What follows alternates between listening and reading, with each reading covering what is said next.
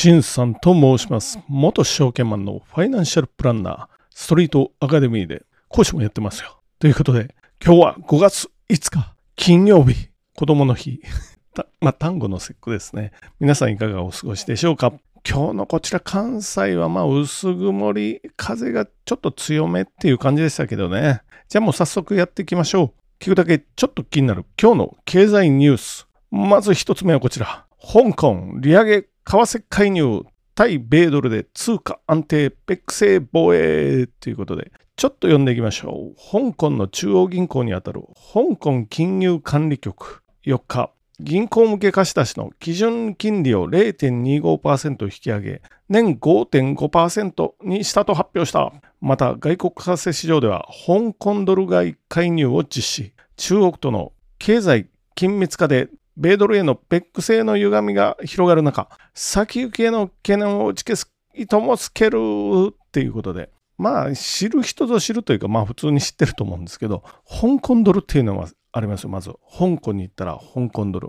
大体日本円でどれぐらいかな ?16 円とか、16、7円ぐらいかな。1香港ドルが16円とか17円ぐらい。まあ、ずっとだいたい15円ぐらいだったんですけど、円安になってから、まあ、それぐらいになってますよっていうことですよね。で、香港ドルは、米ドルとペックされてます。ペックっていうのは固定じゃないけど、ペックっていうのはだいたいこれぐらい、まあ7.8香港ドルが1米ドルなんで、ほぼね。でも0.05の範囲内ぐらいで動いてる時もあるっていう感じで、まあ、ペック制って言いますけれども、それが 守るためにやってますよ。まあ、米ドルとほぼ連動してるっていうことになりますけどね、これ、まあ、中国にとっては香港を通じていろんなところにね、お金が出たり入ったりしてるんですけれども、中国にとっては香港は大事なんですけど、この香港の金融を潰そうとしてますよね。上海とかに、まあ上海とかにっていうか上海にですよ。持ってこようとしてます。で、一応ね、香港市場よりも上海の株式市場ですよ。株式市場では取引高が上海の方が多いというか、これはもう世界第2になってるんで、上海証券市場。まあ、香港はそろそろ用済みみたいな、そういう雰囲気でもやってますよ。やっぱり香港というとイギリスですよ。HSBC が香港島のセントラルっていうもう金融ですよね。今や東京よりもかなり金融においては香港の方がこう先を行ってるというか、そういう感じなんですけれども、まあこれがどんどん、まあロンドンも最近ダメになって、ちょっと体調気味っていう感じなんですけれども、まあこれどうなっていくかっていうことですね。香港5.5か日本に比べてかなり高いですよね。まあそれぐらい香港としては米ドルとのペックは大事。多分これペック制が切れるとなると中国も影響は必ず受けるので、今まあ言ったら舐めたこと してるわけですけど、中国のこの大陸の方ですよ。金融で、まあ、香港を切ってしまうと、かなり影響甚大に出るんじゃないかなというふうに思いながら、まあこのニュースをちょっと見てました。すごい小さなニュースだったんですけど、こうこういうの重要ですよ。香港を失った中国は必ず、まあ、 SWIFT が切られたロシアじゃない。まあ、 SWIFT はまだあるんですけれども、そういうことになりかねないので、最初にこのニュース言ってみました。二つ目のニュースはこちら。日経新聞から米地銀パックウエスト。身売り検討株価一時5割超安。5割。すごいな。ちょっと読んでみましょう。米カリフォルニア州地盤の銀行持ち株会社。パックウエストバンコープが身売りや増資などの経営再建策を検討していることが3日分かった。ブルームバーグ通信やフィナンシャルタイムズなどが伝えた。同社株の3日の終値は、米地銀シリコンバレーバンク、破綻前の2月末比77%下げたって、これ、これでも読んで、読みながらこの間やったかなって、すいません、やってたら。っていうところですけど、もう、アメリカの今の話題の中心は、もう地方銀行ですよ。昨日やったかもしれないです。今読みながらふと思ったんですけれども、この地方銀行で、昨日言ってないことを言っとくと、あの、ETF で KRE ってね、ティッカー KRE ですよ。これ見といたら上がったり下がったりっていうのをやってるんで、これ残念ながらソフトバンクと楽天では取引できません。KRE は前日終値に比べてもまあ5%下げてるかな。36.08というところ。まあさっきも言ったように、ちょっとソフトバンク、SBI 見ても楽天見てもとなさそうでしたよ。まあちょっとまあ他のところは見てないんですけれども、まあでも面白いですよね。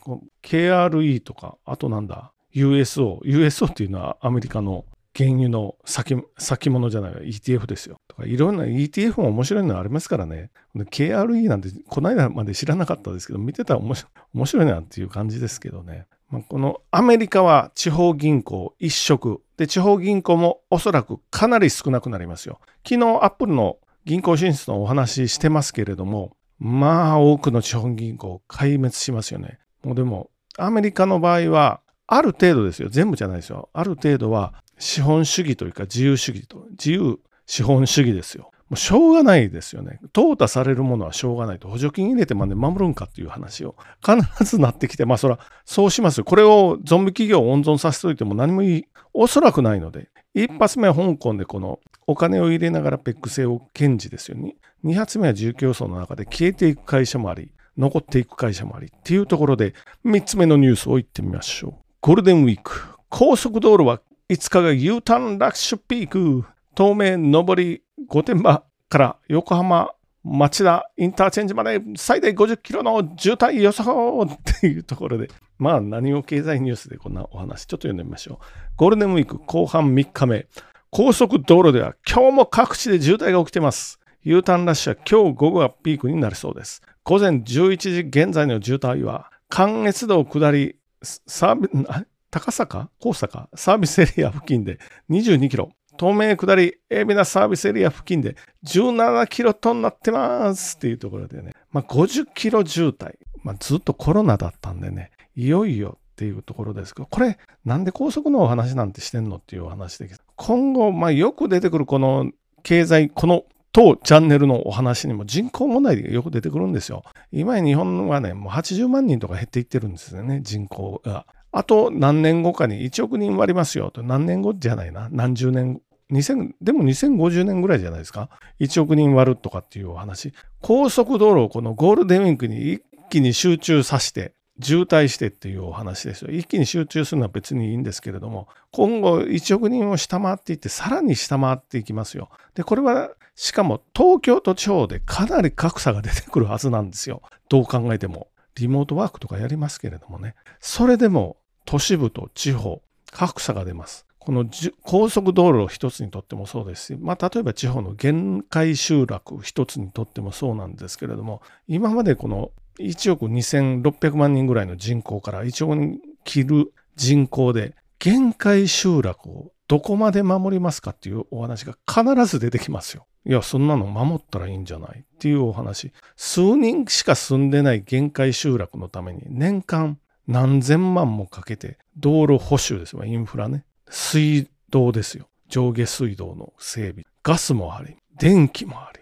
で雪深いところは除雪もありますよ。これ、できますかっていうお話になってきますよ。いや、そんなのね、かわいそうだからやったらいいんじゃないっていう人絶対いるんですけど、あなたじゃあいくら払いますか？お話ですよ。あなたいくら払ってやりますか？わずか数人のために。ということはもうこれはね、かわいそうですけど、まあ、日本の場合は今憲法でどこに住んでも自由ですよ。自由なんですけれども、どこかでまずできませんよっていうのから必要ですよ。で、それでも住む人がいたら、もうひょっとしたら地方自治体の条例によって、ちょっと住んだらダメですよ。まあ実際に住んだらダメというか、宅地化したらダメ、ありますよね。農地の中、法律ありますよね。ああいう法律もでもって規制するとかね。まあ、これ言えてるんじゃない？もうこれ数年ぐらいのお話になってくると思いますよ。かわいそうだからとかっていう、あなた払ってくださいっていうお話に必ずなるんでね、これ、注意しないといけないですよ。でも、そういう人たちのためですから、で、我々のためですからっていうのを、まあ、これからちょっと真剣にそういう議論。で、